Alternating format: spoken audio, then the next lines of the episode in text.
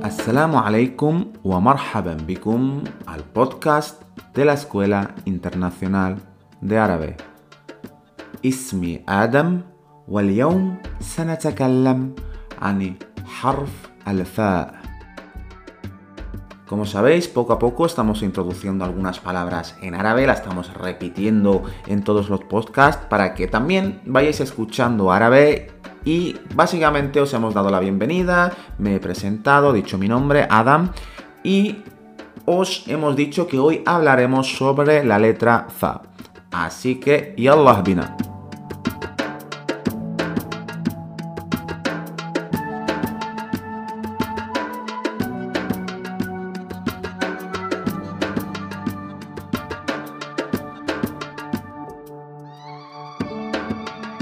Este capítulo va a ser un capítulo cortito y sencillo, ya que la letra Za es una letra muy fácil. ¿Por qué? Porque como bien estáis escuchando, Za, Za es exactamente igual que la letra F de nuestro vocabulario, por lo que nosotros estamos ya acostumbrados y cansados de practicarla y de reproducir ese sonido.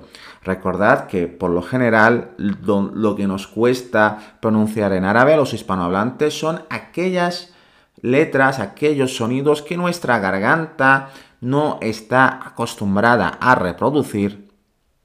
Y por ejemplo, la hermana de la letra fa es de aquellas letras, pero eso ya lo veremos en el capítulo siguiente. Bueno, vamos con la letra Fa. La letra Fa tiene un punto por encima. Y bueno, nuestro podcast al final no hablamos tanto de la forma de la escritura de la letra, porque bueno, es algo mucho más enfocado a, al oído, a, a escuchar, ¿vale? Y nada, la letra Fa con las diferentes vocales sonaría Fa, Fi, Fu.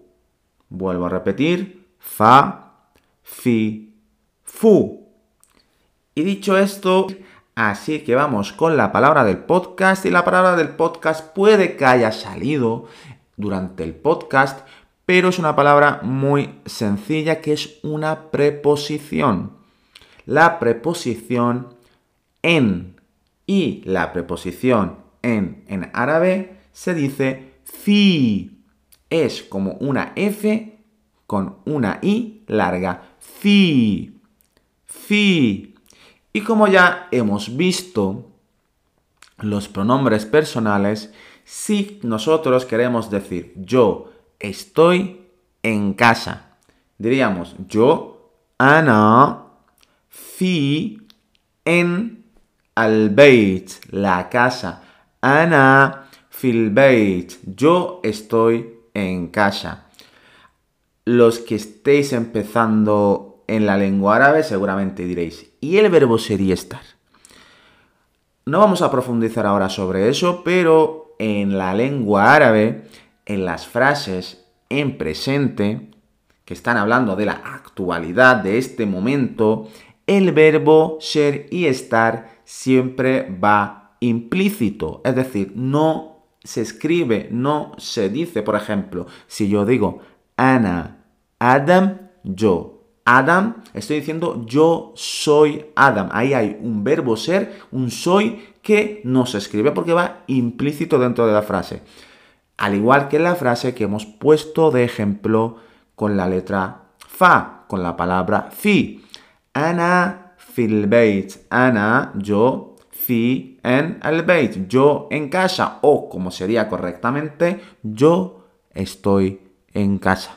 Repito por última vez la frase, Ana filbeit, o él, que ya vimos los pronombres, anta filbeit, hua filbeit, ya depende de los pronombres que ya hemos visto en los capítulos anteriores. Así que nada, muchísimas gracias por estar ahí un día más. Shukran kathiran wa sanaltaqi qariban insha Allah.